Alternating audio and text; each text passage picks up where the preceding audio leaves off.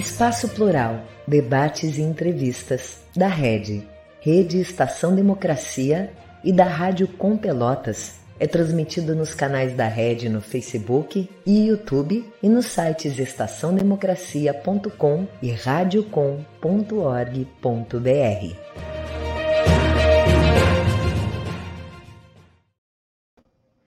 Muito boa tarde. Hoje nós vamos conversar aqui sobre uma conquista histórica, a eleição da primeira bancada negra na Assembleia Legislativa do Rio Grande do Sul. Para tanto, estão conosco Laura Cito, jornalista formada pela Universidade Federal do Rio Grande do Sul, militante feminista e antirracista, primeira vereadora negra eleita como titular em Porto Alegre e foi também a primeira a dirigir uma sessão. E agora eleita deputada estadual pelo Partido dos Trabalhadores. Conosco também Vanessa Mulher, graduada em Pedagogia Empresarial, com MBA em Gestão, Educação, à Distância e Direitos Humanos. Ela que é vice-presidenta da Frente Negra Gaúcha.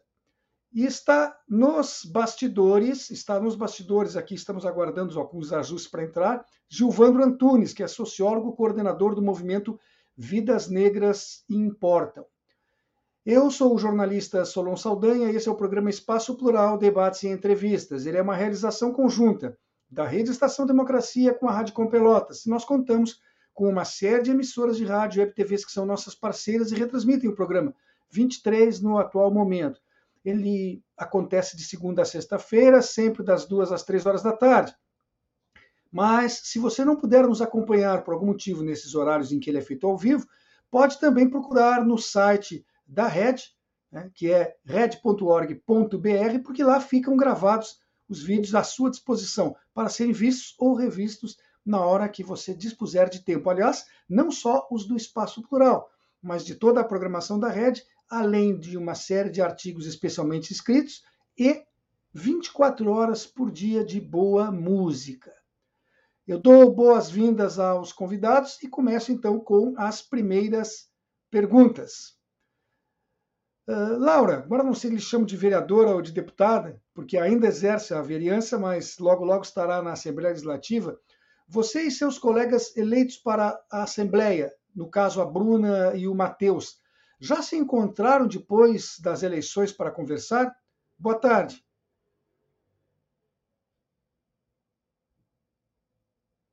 Laura?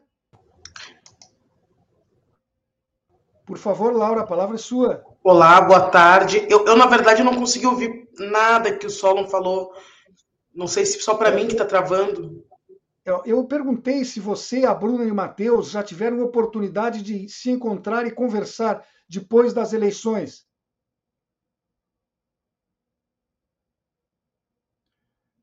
Se a Laura não nos ouve, estamos com um problema que precisa ser resolvido aí pela parte técnica. Eu faço a pergunta para a Vanessa, então, enquanto aguardo algum contato aqui pelos, pelo chat privado, para que a Laura seja orientada naquilo que precisa fazer.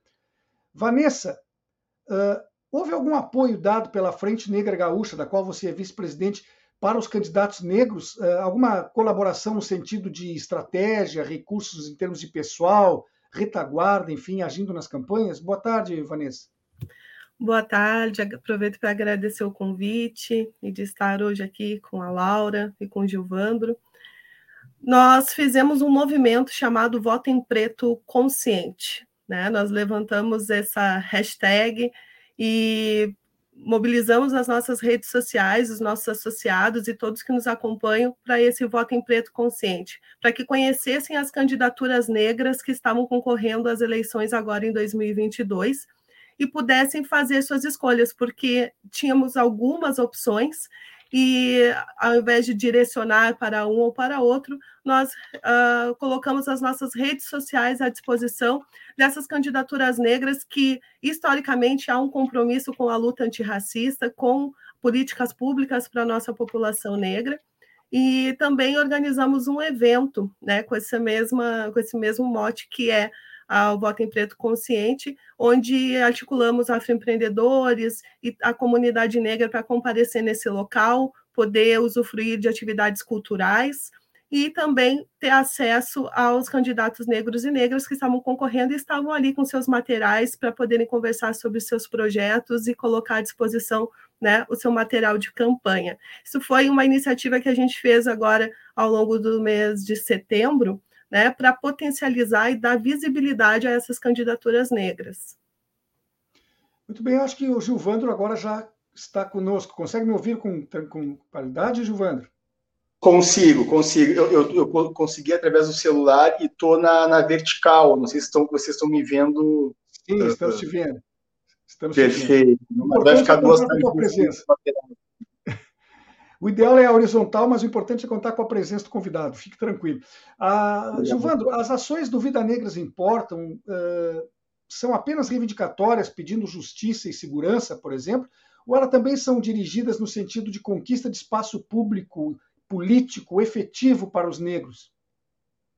Bem, uma coisa ela é complementar à outra, né? Digamos que uh, o, o, espaço, digamos, cotidiano do movimento Vidas Negras Importam é a questão da busca por justiça, sobretudo quando diz respeito à violência policial ou como diz respeito ao cerceamento uh, uh, ou preconceito ou racismo institucional nos espaços do poder judiciário, mas uma coisa complementa a outra.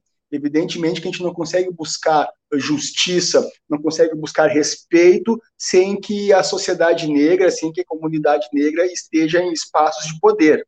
Né? Então, parte da justiça, tanto social quanto da justiça no que diz respeito mais à justiça jurídica, estrito senso, e aí abrange a questão né, da, da prática das polícias quanto à população negra, no que diz respeito também ao racismo institucional, com certeza ele necessita, né, para ter mais, digamos, justiça, mais empoderamento da população negra. Laura, agora você consegue me ouvir? Perfeitamente. Desculpe, gente, eu estava no computador aqui da Câmara e a internet estava péssima. Boa tarde, Solon. Boa tarde, Vanessa, Gilvandro. Prazer estar aqui. Muito obrigado pela tua presença e a gente entende esses problemas tecnológicos, nós todos estamos sujeitos aqui diariamente, né? dependemos de alguma coisa sobre a qual não temos controle absoluto. Mas o que eu havia te perguntado antes, que você não conseguiu ouvir, é se você e seus colegas eleitos para a Assembleia Legislativa, no caso a Bruna e o Matheus, já se encontraram, tiveram oportunidade de conversar depois da vitória obtida nas eleições. Já algumas vezes, já fizemos algumas entrevistas conjuntamente. Eu acho que a atuação da bancada negra, ainda que sejamos três partidos, né, aqui na Câmara, ela é muito afinada, né, muito dialogada. Então, é, tivemos uma relação aí durante todo o processo e conversamos imediatamente no dia, inclusive, da, das apurações, é, nos encontramos pelas ruas comemorando, conversamos depois, demos entrevistas. É, eu quero acrescentar aqui uma informação que é importante. Nós convidamos todos os eleitos né, da, da bancada negra para participarem. Hoje, infelizmente, apenas a Laura pôde aceitar o nosso convite, mas a Bruna, o Matheus também foram convidados. Certamente, em outro momento, estarão aqui conosco.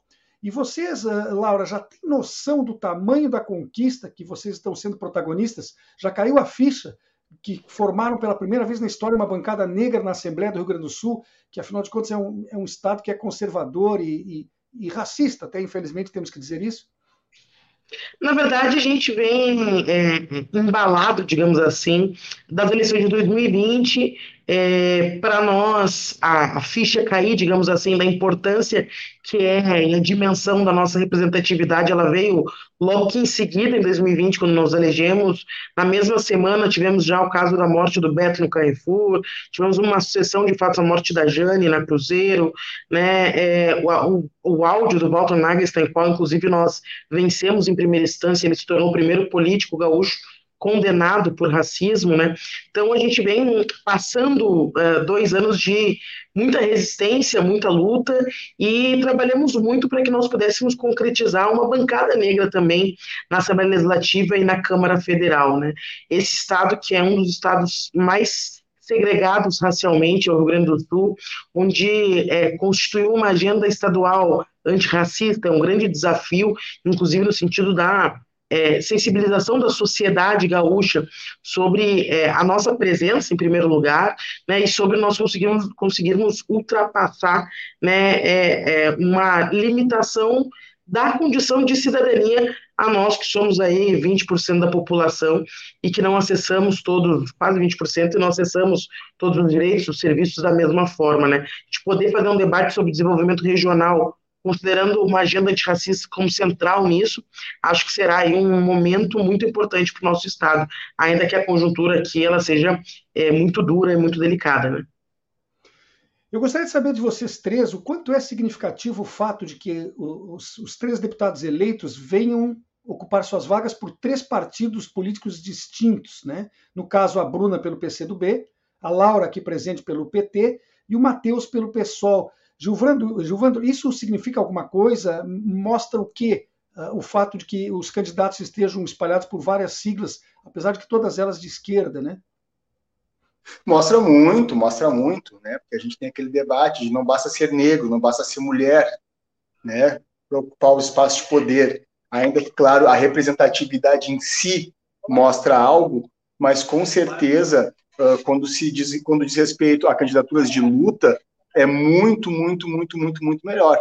Né? A gente tem os exemplos dos Estados Unidos. Né? Nos Estados Unidos tem muito mais políticos negros representando o Congresso nacional dos Estados Unidos, numa população que é menor, né, cerca de 16% da população dos Estados Unidos é negra, uh, mas muitos negros norte-americanos hoje representam basicamente a, a, polarização, né, polaridade ali democratas e republicanos, né, naquilo que já se chama nos Estados Unidos do termo em inglês, né, color blindness, né, que significa o, o daltonismo uh, racial, né, de forma que há negros, mas não necessariamente representam a negritude.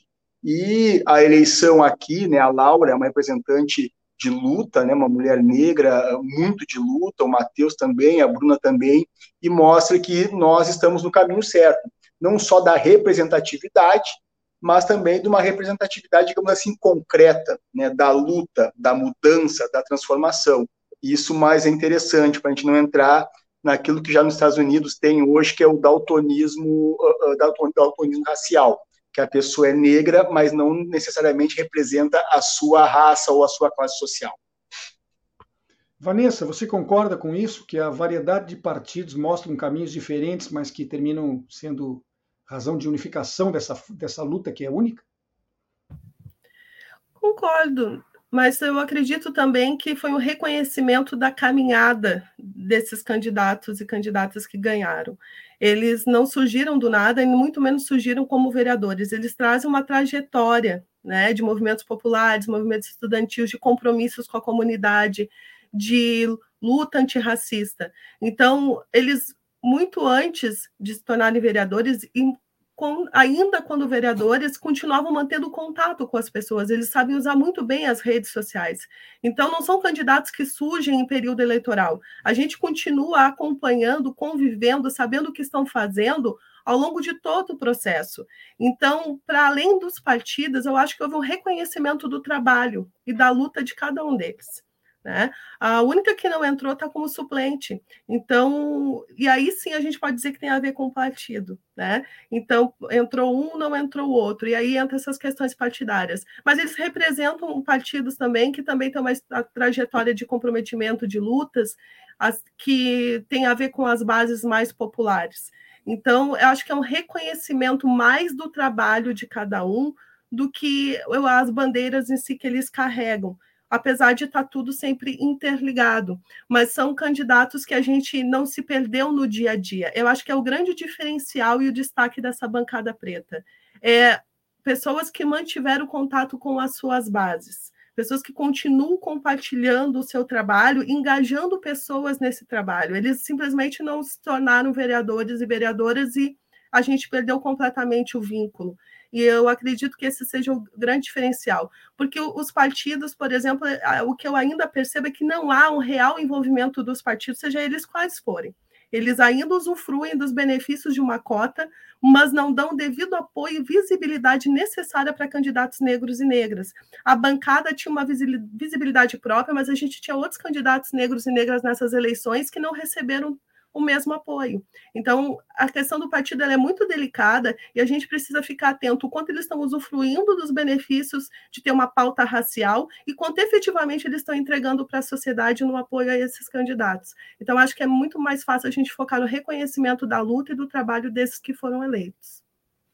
Laura, então, pelo que eu vejo, e, e já tinha essa noção, mas agora foi corroborada pelo que disseram o Gilvandro e a Vanessa, vocês três, os eleitos também a suplente, né, que quase chegou lá, uh, já eram reconhecidos como militantes e mantinham toda uma história e uma luta antirracista. Depois houve um estágio conjunto, praticamente, estágio entre aspas, né, conjunto praticamente como vereadores, e agora é um passo além, chegando à Assembleia Legislativa, ou seja, há um percurso, uma trajetória que já se consegue enxergar com bastante nitidez, é isso? Então, é, é, muito complexo, né? Porque, veja bem, de fato, uh, uh, tivemos eleições, nessa eleição, uh, resultados muito expressivos dos partidos de esquerda. Nas eleições de 2020, né, localmente, nós tivemos também resultados muito expressivos de candidaturas do campo da direita né, a vereança. Tivemos algumas candidaturas negras com resultados expressivos. Né? Então, de fato, eu acho que há uma sensibilização geral da sociedade em relação né, à, à necessidade da representação. Acho que a transformação da legislação eleitoral, né, com que obriga os partidos políticos a conseguirem investir né, o seu fundo eleitoral em candidaturas negras, obviamente, é o fator determinante para que as candidaturas se tornem viáveis. Há muitos problemas na aplicação dos recursos do fundo entre partidos né, de direita, de centro, e também partidos de esquerda, né? Então há vários debates assim uh, rotineiramente sendo uh, analisados em relação a poder aperfeiçoar o sistema para que nós possamos ampliar as representações, né? Agora, é claro, eu acho que o fato de nós sermos uma bancada, nós tivemos bancadas negras em várias cidades, né? A, a nossa deputada federal, Denise Pessoa, que junto com a Dayana Santos comporão a primeira bancada negra do Rio Grande do Sul para a Câmara Federal, né? Eh, ela é vereadora de Caxias do Sul, presidenta da Câmara de Caxias do Sul, onde na última eleição de 2020, Caxias elegeu a bancada do PT três vereadores, três vereadores negros, três vereadores jovens, duas mulheres e um homem, né? Então, é, nós tivemos em várias outras cidades, né, repercussões similares, elegemos a Lins Robalo, uma professora trans em São Borja, negra. Né? Então, nós tivemos em várias cidades, assim, resultados muito, muito similares.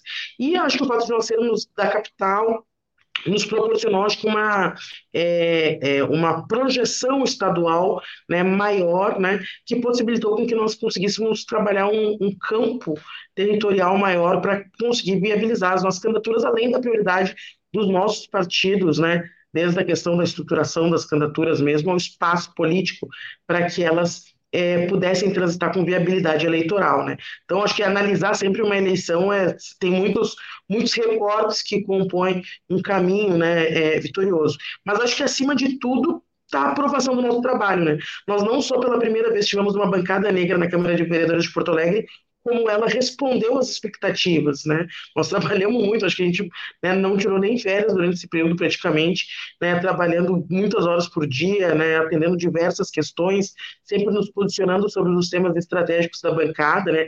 Aqui a professora Neca fala, né, que a bancada terá uma atuação forte. Acho que nós já a gente vem com uma atuação forte em Porto Alegre, nos preparamos para ter uma atuação forte, né, é, na Assembleia Legislativa. Eu acho que essa resposta e essa proximidade com as pessoas é uma senhora me, me, me, parou esses dias e falou uma coisa que eu fiquei refletindo, né? Ela diz: gosto muito de vocês porque vocês são sempre solícitos, né? Estão sempre próximos das pessoas, sempre é, é, é, atendendo as questões, sempre na, nas mobilizações, sempre atuando. Então, acho, acho, que essa proximidade também faz com que a gente é, é, reposicione o que, que é a representação institucional, né? Que ela não é um espaço né, acima das. Não, ela é um, um espaço de, de, diálogo permanente, com os pés muito firmes no chão, na base, né? Eu acho que isso é um, um, uma questão importante, né? Uh, Gilvandro, uh, você acredita que seria relevante e oportuno a existência de candidatos e candidatas negros e negras por partidos do campo da direita ou do centro-direita que, que tivessem sido eleitos e eleitas, isso teria sido bom? Bom, eu particularmente acho que não. Né? Acho porque uh, não existe capitalismo sem racismo. Né? O capitalismo depende uh, uh, do racismo para poder estruturar né, a sua desigualdade. Né? O Fanon já dizia, né, o, o, racismo é a parte mais visível de uma dominação. Né? Então, na medida em que uh, candidaturas negras se elegem sem, sem comprometimento com uma pauta da igualdade social, não estou falando nem socialista, de igualdade social, né, alicerçado, alicerçados numa pauta contrária, assim, numa pauta liberal, não são, uh, não serão mandatos uh, com o combate ao racismo. Porque o liberalismo, né, que muitos candidatos da direita enfrentam, né, e, e, fizeram parte, né, o que a Laura citou ali, são candidaturas que, mesmo não querendo, corroboram uma sociedade alicerçada na desigualdade social. E a desigualdade social no Brasil tem cor. Então, é necessário sim que candidaturas negras sejam candidaturas e sejam mandatos, né, os eleitos, claro, mandatos a serviço do combate à desigualdade social e ao racismo. Então, não há a mínima possibilidade de uh, mandatos negros liberais que sejam comprometidos de forma consequente com a, com a luta antirracista. E a luta antirracista necessariamente também é uma luta comprometida com uma classe social, porque os socialistas não distinguem a luta antirracista da luta da, de uma classe, da classe trabalhadora. Embora, claro, ela, tem, ela vai ter as suas, as suas especificidades, ela vai ter os seus cortes, ela vai ter os seus elementos fundamentais, mas a luta antirracista ela não caminha sozinha ou a parte da luta de classe.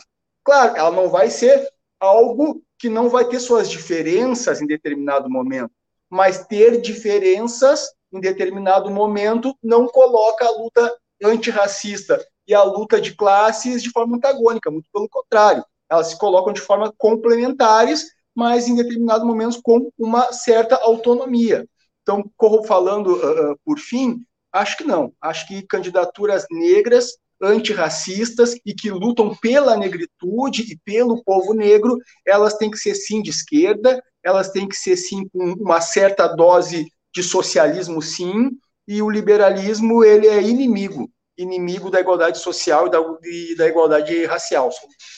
Eu vou alterar um pouco a, a, ordem das perguntas que eu pretendia fazer aqui, porque eu já fui informado que a vereadora Laura, infelizmente para nós, né, vai ter que se ausentar daqui a instantes, que ela está sendo chamada no plenário lá da Câmara de Vereadores. Então eu queria fazer só uma pergunta, que é quase uma provocação, vereadora.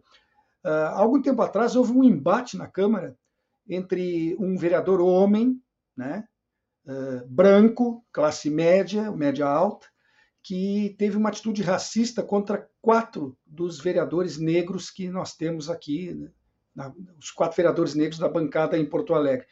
O que nós tivemos de resultado agora nas urnas é que dos quatro, três foram eleitos deputados estaduais, um foi ele... uma foi eleita deputada federal e esse vereador que, se... que teve esse embate não conseguiu a sua reeleição.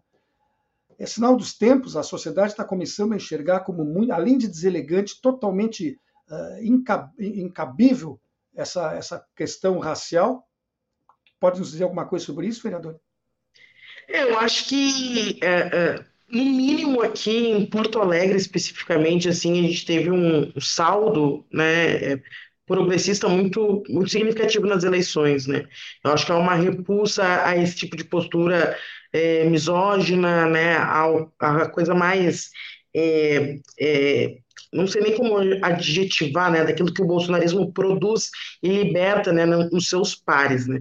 Uh, infelizmente, a nível nacional e até a nível estadual, não, não, não chegamos a ter esse sentimento de, de, de repulsa da população, porque eles elegeram grandes bancadas, muitos daqueles que é, é, tiveram atitudes é, fortemente preconceituosas, inclusive se elegeram, né, um dos deputados mais votados do Brasil, um cara que prega aí é, é, é, é ataques transfóbicos cotidianamente, né? Então a gente tem uma sociedade, na verdade, em efervescência, né? Em embate político direto. Eu acho que isso que o Gilvando estava falando anteriormente é bem importante, assim, né? Não basta ser negro também, né? Nós tivemos uma das candidaturas negras liberais, né? Ia para televisão é, se autodenominar capitã do mato e se honrar disso, né? Então, é, esse é o momento político que a gente vive, né, de muitos, muitas contradições, né, é, de intensa luta política, mas acho que aqui nós temos, temos conseguido acumular muito uh, uh, uh, ou melhor, acumular simbolicamente frente né, a essa agenda política, trazendo essa tensão, essa representação traz essa atenção dessa agenda política para o espaço institucional. Isso é muito importante para que a gente possa avançar numa agenda né, é, é, de políticas públicas, que a gente possa avançar numa agenda de conscientização da sociedade, né, de enfrentamento ao racismo estrutural, mais de frente, né? Eu vejo, vejo muito dessa, dessa forma. Acho que aqui é, na casa, né, entre os 36 vereadores, sete se elegeram, cinco de esquerda, né? É, é, é, e aqueles que mais vocalizavam a agenda de ódio tiveram resultados muito ruins. Não só não foram eleitos, como tiveram votações muito baixas, né? Então, acho que no mínimo do ponto de vista de Porto Alegre, nós podemos dizer que nós tivemos aí uma vitória política bem, bem importante, né? Eu vou, vou ter que deixar vocês porque um dos temas da eleição foi o fato do prefeito não querer liberar para que os pobres pudessem votar na eleição, não querer garantir passe livre. A gente, nossa pressão é, política, né, tanto no judiciário quanto nas ruas, nas redes, conseguimos conquistar, mas agora ele veio apresentar aqui na Câmara o projeto de lei, então eu tenho que ir lá plenário para poder acompanhar. Mas agradeço imensamente aqui o convite e me coloco à disposição sempre que possível para estar aqui colaborando com vocês nos debates, tá bem? Obrigada, gente. Com certeza, vereador, vamos ter que precisar da sua presença numa outra vez para que se converse a respeito dos projetos comuns né, que a bancada certamente vai apresentar na Assembleia. Por enquanto, boa sorte lá no embate na Câmara de Vereadores e vamos assegurar o transporte gratuito no dia da eleição do segundo turno. Não só esse Exatamente. ano, mas nas próximas eleições também. Obrigado, tchau, tchau. Até mais. Eu peço desculpas aí à, Vanessa e ao Gilvandro, que tive que alterar aqui a ordem de, de, perguntas, mas que era importante aproveitar, mesmo que pouco, ainda um pouquinho mais da, da, da presença da vereadora Laura.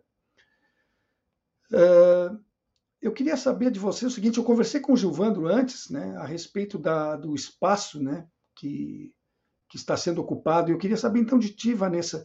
Uh, qual é a importância de ocupar um espaço dentro do sistema, passando da posição de quem reivindica para aquela posição de quem pode influenciar no, nos resultados e nas decisões? Isso, é, estrategicamente, é uma postura muito mais relevante, é óbvio, né?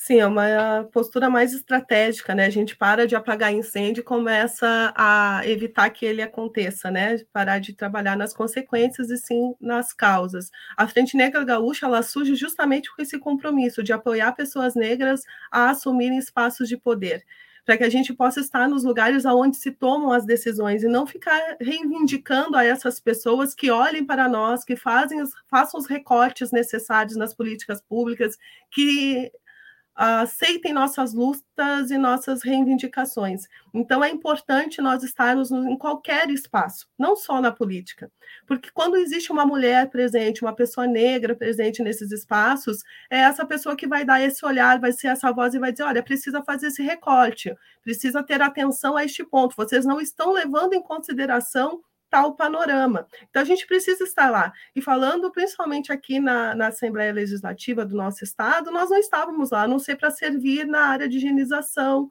limpeza, né, a área de servir um café, nem na recepção nós estávamos do local. Então, hoje estar lá, né, com essa nova eleição, ocupar esses espaços, por mais que a gente saiba que serão minorias em número, mas serão vozes. Então, é importante nós estarmos em todos os espaços, agora com a Daiane com a Denise, e também para a federal. São mulheres negras falando pelo povo gaúcho, pelos negros da região.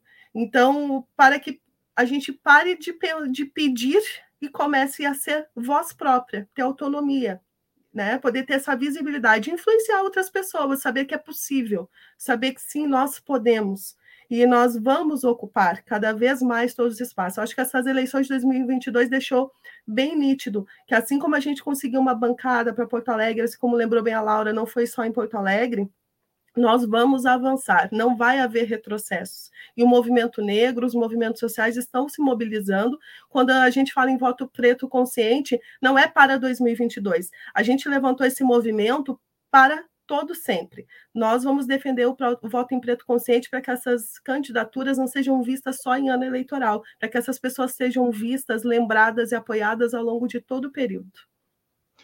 Nós temos um breve intervalinho agora, que chegamos na metade do programa. Eu só peço que vocês aguardem 40 segundos e nós já retornamos com a conversa de hoje.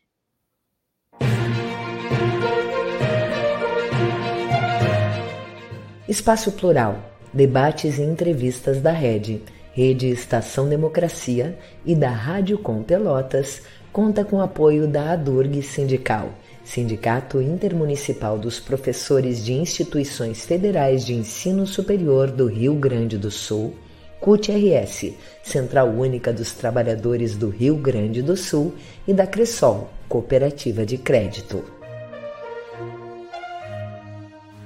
A Rede Estação Democracia é a voz do Comitê em Defesa da Democracia e do Estado Democrático de Direito.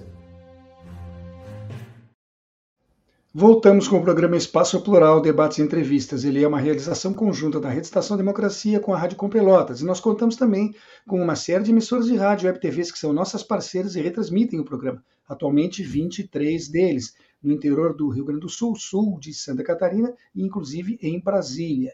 O programa vai ao ar sempre de segunda a sexta-feira, das duas às três horas da tarde. Se você não puder acompanhá-lo num desses horários, num desses dias, pode fazê-lo quando bem entender, havendo disponibilidade de tempo. Para tanto, basta acessar o site da Rede, Rede Estação Democracia. O endereço é red.org.br. Lá permanecem as gravações, os vídeos de todos os programas feitos, não só o nosso, como também os demais que integram a rede, que, entregam, que integram uh, a lista de programas da emissora, a nossa grade de programação. Além disso, também existem uma série de artigos produzidos especialmente e, rádio com boa qualidade de música 24 horas por dia. Hoje nós estamos aqui conversando sobre uma conquista histórica, a eleição da primeira bancada negra na Assembleia Legislativa do Rio Grande do Sul.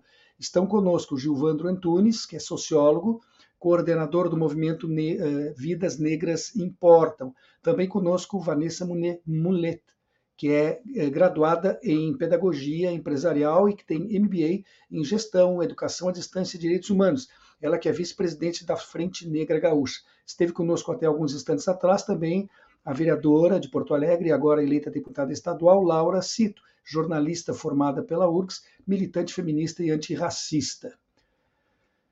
Dos 1.387 nomes que foram registrados junto ao TSE como candidatos nas eleições de agora, desse mês de outubro, aqui no Rio Grande do Sul, 256 se declararam pretos ou pardos. Isso significa 18,4% do total, e é o maior índice verificado até hoje.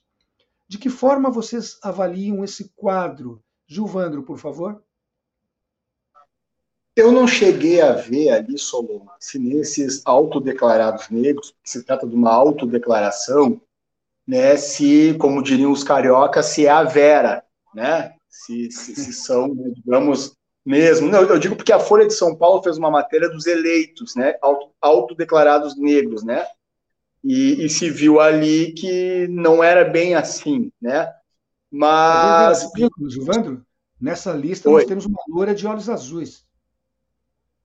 É, não, porque, porque, porque, porque isso passa pela questão de uma apropriação do fundo partidário, né? Do fundo eleitoral, não partidário, do fundo eleitoral, né? Mas, uh, digamos que uh, se a maioria desses autos né, declarados são negros mesmo, é um avanço. Né? É um avanço porque demonstra que, uh, digamos assim, uma participação maior da população negra no que, no que a gente fala, não só em carregar o piano, né? Mas também, digamos, tocar a música. Né? Embora eu, eu não veja a política só como a candidatura em si, né? A política é algo mais amplo, onde a candidatura, digamos, seja um momento né, da, da vida política. Né? E a esquerda, e sobretudo na esquerda, na esquerda a, a eleição não é um momento único em si. Né? Mas, claro, né, tem um elemento, é dúbio, na verdade é dúbio, né? tem um elemento, sim, é importante, quanto mais candidaturas negras tiverem, melhor, mas uh, o, o, regime ele é de autodeclaração, né? E não há uma verificação, não há uma banca verificadora, né? Então, bom, ele vai ter essas, essas distorções. No caso, caso que com mulheres não acontece, né? A cota de mulheres, evidentemente, ela é absorvida por, por todas as mulheres, né? Pelas mulheres. Né? Eu não sei se abarcam mulheres trans, que eu acho que é importante abarcar. Eu não sei se na cota abarca mulheres trans, o que seria muito importante abarcar sim mas no caso uh, uh, das candidaturas negras, como uma, como é uma autodeclaração e tem a ver com o fundo partidário, enfim, pode haver algumas distorções, mas isso não desmerece o crescimento, né, e eu quero uh, ressaltar que isso não desmerece o crescimento da participação negra nos espaços eleitorais, que, como a Vanessa falou anteriormente, não é só na eleição, são espaços conquistados na luta e na militância e que né, tiveram o seu ápice, digamos assim, na, nas eleições.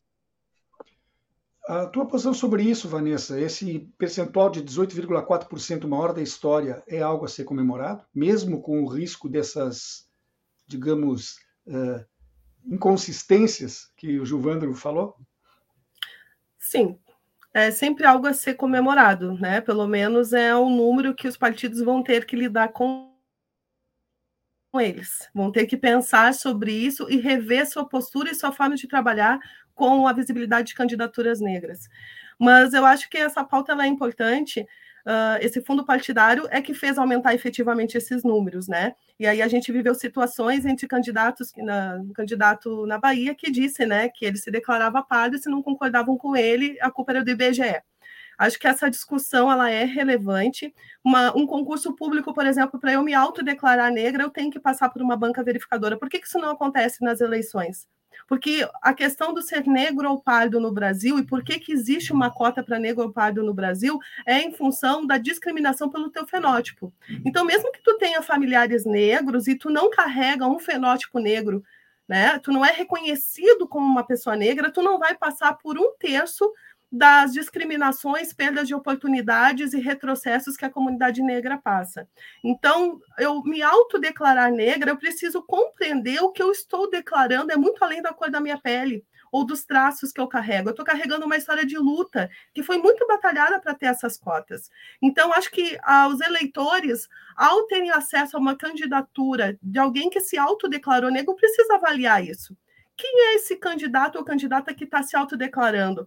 E fazer essa análise. Ele carrega essa, esse histórico de luta com ele, ele está autodeclarando negro, mas ele tem uma história de, de, conqui, de batalha, de conquistas para a população negra. É ele está dando esse olhar né, para as eleições, para as propostas e projetos, ele tem um olhar e uma batalha antirracista, ou ele está se declarando negro para receber uma verba e não tem compromisso nenhum com as com políticas públicas e as pautas da negritude.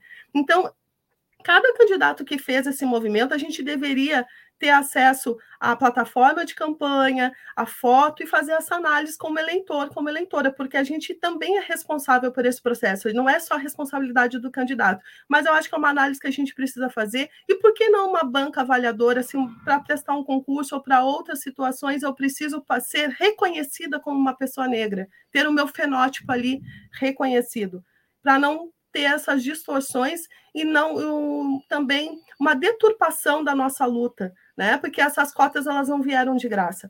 Foi muita batalha, muita reivindicação, muita presença nos poderes legislativos para conseguir esse momento. E ela não pode ser menorizada, ela não pode ser descredibilizada por pessoas que fazem mau uso delas. Mas você não entende, Vanessa, que a própria constituição dessa bancada de avaliação seria outro problema? Quem teria o poder de tomar essa decisão? Né? Porque ninguém vai fazer um exame genético para poder concorrer. Como é que você poderia resolver isso com justiça? A mesma justiça que é feita nos concursos públicos, por exemplo. Quem é que forma essa bancada, um concurso? De onde é que vêm essas pessoas? Normalmente são pessoas com reconhecida notoriedade eh, de trabalho, com as questões dos movimentos negros, de pautas antirracistas, são pessoas que têm formação nas suas áreas, que têm uma trajetória, essas pessoas não surgem do nada. Então, da mesma forma que, eu, que alguém se sente capacitado para escolher uma bancada para fazer uma análise no concurso público, por que, que não pode haver também para uma análise de, ele, de eleição? Essas pessoas, elas existem, elas já trabalham, e elas e existem critérios para elas comporem essas, essas bancadas. Por que, que não pode haver a mesma forma para as eleições? Não que eu ache totalmente necessário, é mais algo que a gente precisa falar sobre isso. Né? O quanto as nossas pautas estão sendo usadas como marketing, não só na, na esfera política, mas também na área comercial, na mídia, no marketing. Quantas nossas pautas estão sendo usadas ah, para vender uma ideia que, na base, na sua estratégia, isso não é real? Né? Empresas, por exemplo, que usam uh, pessoas negras para vender seus produtos, usam a pauta antirracista para vender seus produtos, mas tu vai olhar seus colaboradores, a sua base de colaboradores negros é mínima ou quase inexistente. Então, a gente precisa fazer essa discussão social como um todo. Não adianta criar as políticas e elas serem mal utilizadas ou até usadas contra a nossa luta. Então, é só para que a sociedade como um todo, quando for consumir algo, seja ela informação, marketing, mídia, ou um, um, candidato ou candidata, que ela entenda por que, que existe o recorte étnico, por que, que existe a cota e como é que ela surgiu, que ela não é simplesmente uma informação que eu dou um check no formulário. Existe um porquê e existe um motivo. E por que, que esse candidato está se declarando? Ele quer dinheiro? Também. Que usa ele devolve para a sociedade com esse dinheiro? Gilvandro, eu quero fazer uma perguntinha agora que pode estar trazendo à tona até um sentimento não muito nobre, não muito positivo, mas é bastante humano e perfeitamente compreensível nesse caso. Me diga com sinceridade, depois eu vou botar a Vanessa na mesma saia justa. Eh, você ficou feliz com o fracasso da candidatura do Sérgio Camargo, ex-presidente da Fundação Palmares? Eu fiquei extremamente feliz extremamente feliz, só não, só não soltei foguete, porque eu trabalho com a Luciana Genro, e ela tem uma lei contra os, contra os fogos de artifício, que já está em vigor. Isso poderia comprometer, de certa forma, o meu trabalho. Mas não, fiquei feliz, sabe por quê? Porque é o seguinte, porque no caso, olha só, no caso Sérgio Camargo, né, veja bem, eu, eu, não, eu não acho que todas as pessoas negras automaticamente têm que ser de esquerda e socialistas. Não acho isso. Eu acho que é importante mandatos negros de esquerda e que estejam localizados numa luta antirracista e por justiça social. E parte dessa pauta vai ser socialista. Agora, o Sérgio Camargo, ele não é uma pessoa que está confusa em um debate. Ele é uma pessoa a serviço a serviço da deslegitimação da causa negra histórica. Porque ele não é que ele discorde, ele nega qualquer tipo de, de, de história, de contribuição, e ele está a serviço, eu, no meu entendimento, até com elementos psicopatológicos ali, que não é que nosso debate aqui é político, não é, não, não é, não é, não é, não é, não é psicológico, mas também então, eu acho que essas pessoas, entendeu? É, é, o mesmo, é, eu vou te falar, Solon, para não tomar o tempo, o tempo todo. É que nem, digamos, um policial negro vai numa comunidade e sem, e, e sem justificativa alguma de uso de força da violência, ele espanca um menino negro dentro de uma comunidade. Ok? Esse policial negro, se ele for a julgamento e se ele for punido, isso é uma vitória da comunidade negra, e não o contrário. Então, a punição que o Sérgio Camargo sofreu nas urnas também é uma vitória da comunidade. Então, para finalizar, sim, comemorei muito, muito, muito uh, a, a derrota dele. Bom, é importante que se diga que se esse policial que vai na comunidade espanca uma criança negra, se espancasse uma criança branca, também não receberia o nosso apoio, né? Aliás, nenhuma violência policial se justifica contra quem quer que seja. Vanessa, então, Tu ficou um pouquinho alegre aí com o fracasso do Sérgio Camargo? Conta pra gente. Eu não fiquei feliz pelo fracasso dele, não. Eu fiquei feliz pelo movimento social que não reconheceu essa pauta. Eu estou mais feliz pelas pessoas que não votaram no que reconhecer aquela. Porque ele, ele teve votos, e é isso eu acho que é importante a gente entender. Existem pessoas que entendem que ele tem razão ou que a pauta dele tem mérito e que o que ele fala tem base, né, histórica que seja, né? Então eu me preocupo muito mais em quem votou nele e essas pessoas têm um número do que se ele ganha ou perde. E me preocupo também com, com os eleitos como um todo, que, por exemplo, o Senado, o Senado ele está com uma cara para movimento negro, para luta antirracista, muito complicada, porque eles não reconhecem, primeiro, que o Brasil é racista.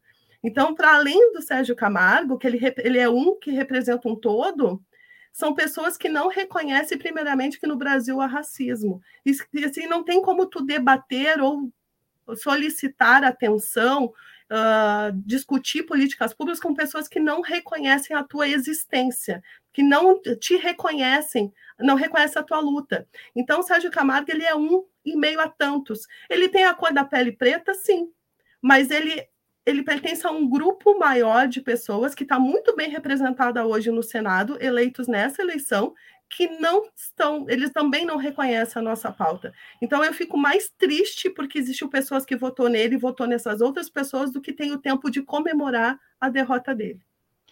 A título de informação, Sérgio Camargo é da cidade de Bragança Paulista, no interior de São Paulo, e o pai dele é um militante negro de longa data, um músico na cidade, uma pessoa extremamente reconhecida pelo trabalho que fez em defesa das causas negras, inclusive sendo o nome de uma das praças principais da cidade e ele é o pai de Sérgio Camargo. Enfim, uh, e uma outra coisa também um pouco delicada, vocês acompanharam o caso da cassação, obviamente, do vereador Renato Freitas, do PT de Curitiba. Lembrando o caso, ele foi afastado pela acusação de quebra de decoro parlamentar por participar no dia 5 de fevereiro desse ano de uma manifestação contra o racismo e em protesto pelo assassinato de pessoas negras. O caso agora está no STF é, que determinou a reintegração dele como vereador, mas a situação ainda não está definitivamente resolvida. Ele que acabou também sendo eleito agora para a Câmara dos Deputados. O que vocês podem falar sobre isso? Gilvando, por favor. Eu acompanhei o caso, o Movimento Vidas Negras Importa acompanhou o caso do, do Renato Freitas. Né? O Renato ele já vinha sofrendo uma série de perseguições. Né? Aquela questão da igreja, ali que depois o, próprio padre da igreja foi depor a favor dele, né, no, na, na, na, justiça, o arcebispo também foi. Até foi o Papa se manifestou. Exatamente. E, na verdade, aquilo ali foi um motivo né, que acharam, né, digamos assim, um motivo que achavam ali que naquele momento, por se tratar de uma igreja católica ali, teria um maior respaldo né, a uma perseguição que já vinha acontecendo. O Renato Freitas é, é, é formado em direito, é, é, mestrando em direito, né, tem toda uma defesa da, da, das comunidades negras periféricas de Curitiba, muito perseguido pelas forças de segurança, sobretudo pela Guarda Municipal de Curitiba, já foi preso durante o mandato, foi preso antes, né, e, e agora né, segue a sua luta, mas ele teve reconhecimento em votos, né, também. Então, eu acho que o, o Renato ele é o símbolo, né? Ele se tornou um símbolo de uma luta negra resistente, né? E que, bom, tomara que ele consiga toda sair, né? Já, já está sendo vitorioso, né?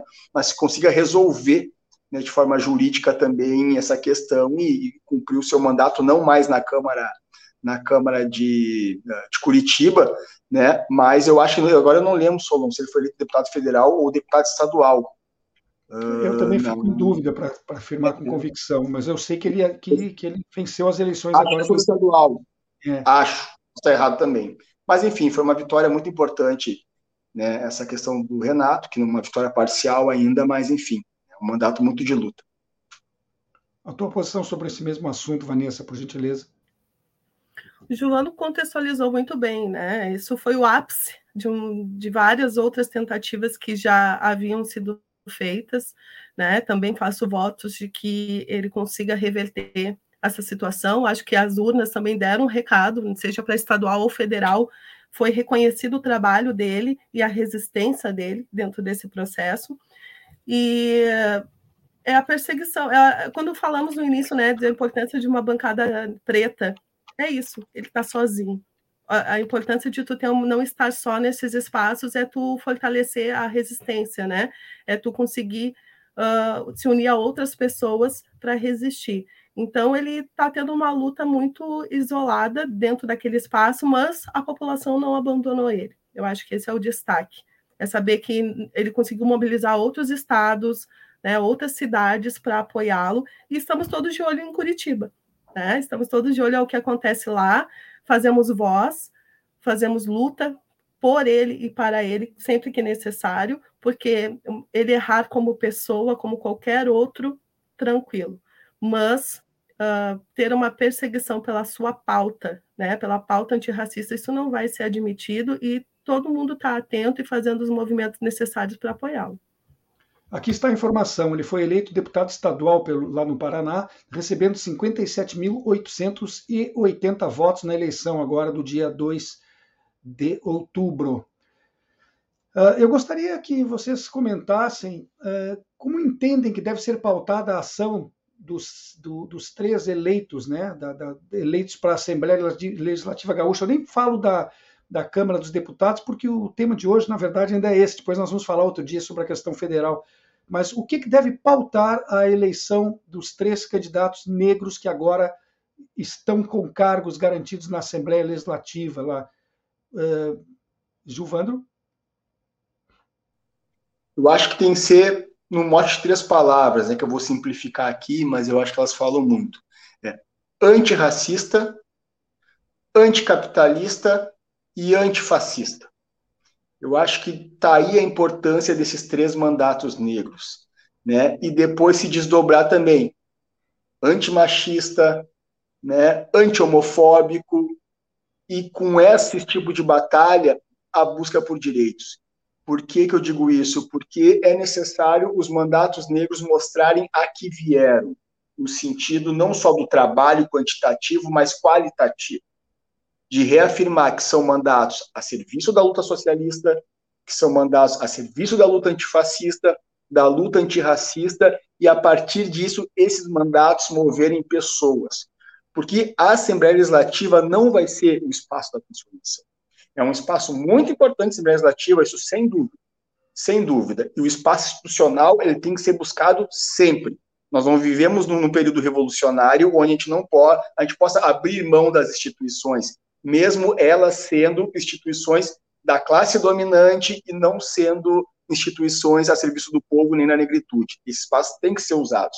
Mas esses mandatos, eles têm que servir para mobilização para mobilização, para conscientização, porque vai ser na arena externa, na luta cotidiana, seja dos sindicatos, seja das entidades, seja das universidades, sendo das comunidades que ali vai se decidir as coisas. E os mandatos negros, eles têm que buscar força na rua.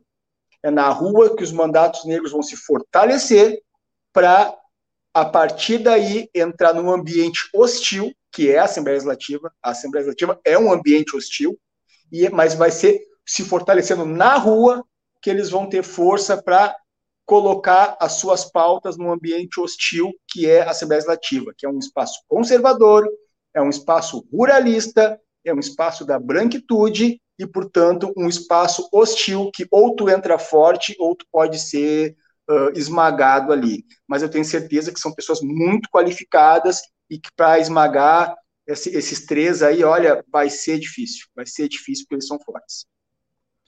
Vanessa, o que você espera da atuação parlamentar dos três eh, eleitos, dos três negros eleitos na eleição de 2 de outubro?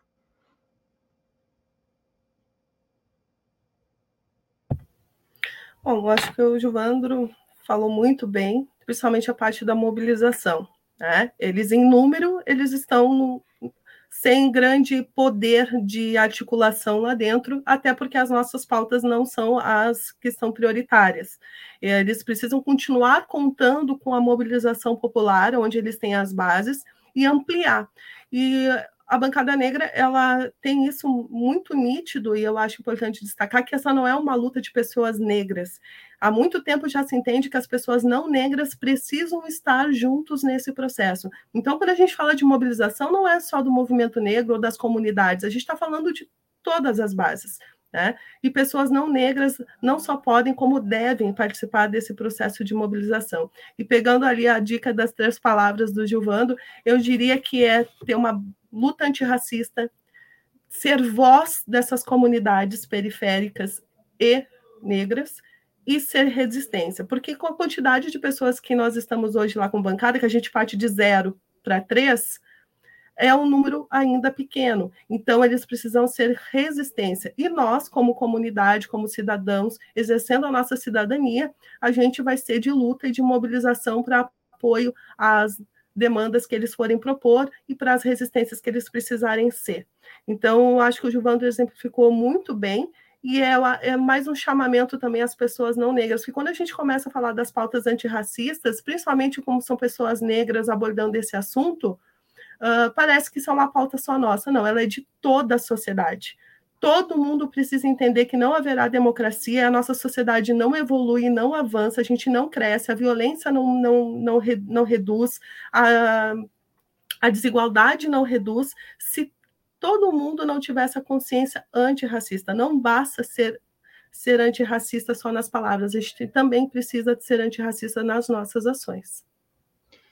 Nosso programa vai se aproximando do final, que o tempo é marcado, nós temos que entregar depois o, o sinal para as emissoras de rádio e TV que são nossas parceiras e têm suas programações próprias. Mas, Gilvandro, até aí, 30 segundinhos, não muito mais que isso, a sua despedida, o que você mais queira acrescentar né, nessa, depois dessa, dessa conversa de hoje, por favor. Solon, quero me despedir querendo voltar. Então pode me convidar sempre que preciso, aí sempre que achar necessário. Né? Um grande abração para a Vanessa, aí, uma, uma, parceira muito forte na, na, luta antirracista. E saudar, saudar o espaço aí, dizer que a gente está sempre à disposição. Não eu como pessoa, mas sim o, o movimento Vidas Negras Importa. Onde tem racismo, onde tem opressão, nós estamos aí. Tá bom? Um grande abraço. É, eu até fiquei bastante curioso, eu queria fazer algumas perguntas sobre o movimento, mas não, eu vi que não dava tempo, então vamos ter que deixar para outra oportunidade. O movimento Vidas Negras uh, Importam. Eh, Só chamar. Só chamar. Uh, Vanessa, com você.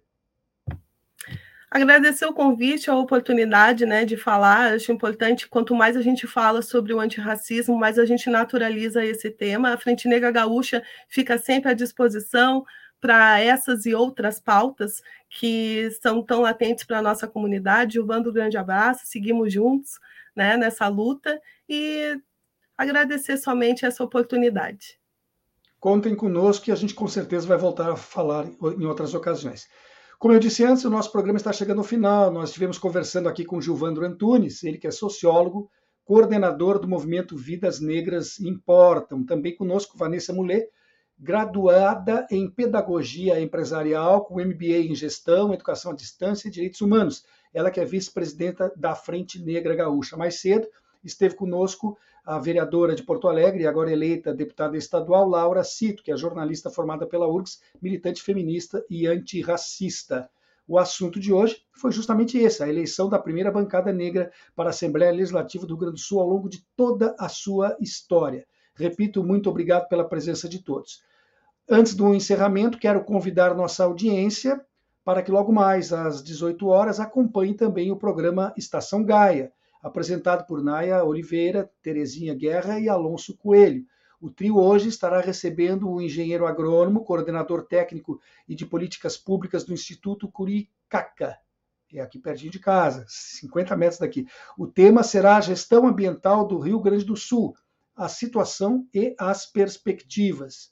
Depois disso, um pouco mais tarde, um novo convite. Hoje, às 20 horas, estreia o Red Notícias, um boletim diário que trará uma síntese noticiosa para a nossa audiência de segunda a sexta-feira. E deixo ainda, para finalizar mesmo, a sugestão para que você que nos ouve e assiste agora acesse também habitualmente o nosso site. Com ele é possível encontrar tudo com muito mais facilidade, num único local Está lá o que é produzido pela Rede e por seus parceiros, além de artigos especializados e ainda programação musical de boa qualidade 24 horas por dia. O endereço é reg, red, red, red.org.br. Fácil assim, e eu repito, red.org.br. Agradeço a todas e todos que estiveram conosco até este momento, nos prestigiando. Desejo a todos também, indistintamente, uma ótima segunda-feira e amanhã, duas horas da tarde, nós estaremos de volta para um novo encontro. Até lá!